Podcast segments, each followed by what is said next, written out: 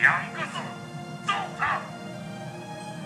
爱心之苦的正义冲击，人来人，必须有强健的肌肉、身体和精神。打架能拉近感情，来，让我们亲热亲热。就算失败，也要摆出豪迈的姿态。身为有爱心的男人。王者荣耀英雄背景故事：程咬金比起猛将的功勋，更多以帝国弱小人们的守护神著称。与健美的肌肉体魄极不相称的，拥有动不动泪流满面的热血男儿情怀，以及神速暴衣变装的小屁孩。在长安，听到程咬金的名字，连小孩都会停止哭泣，要求奶奶再讲一个他的传说。程咬金对弱小者充满同情，年轻时让他迷恋的不是打打杀杀，而是自然和平的生活。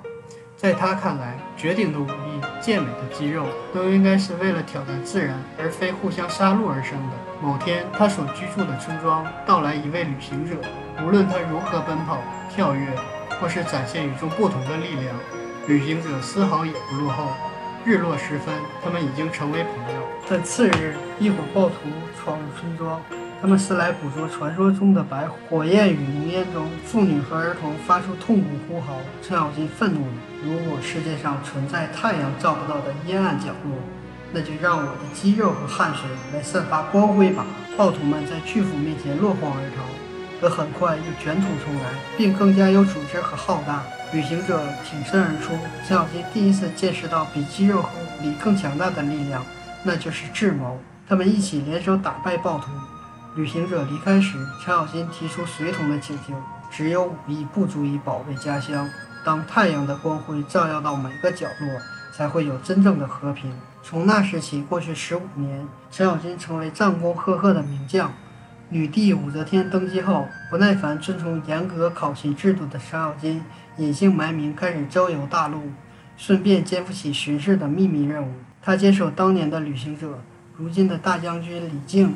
邀请来到北方时，很快以动物般惊人的直觉感知到安禄山不同寻常的动向。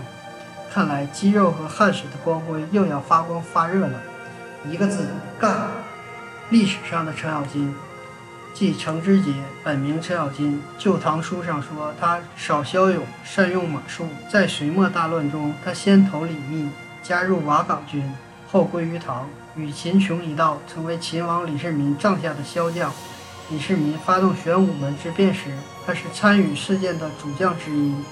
李世民登基之后，命画家阎立本为二十四位功臣画像，是为凌烟阁二十四功臣。程知节即是其中之一。程咬金的战功并不最多，但他对李世民的忠诚却一时无两。在《说唐》和《隋唐演义》等小说中，程咬金说成是一个鲁莽混世魔王，为人滑稽搞笑。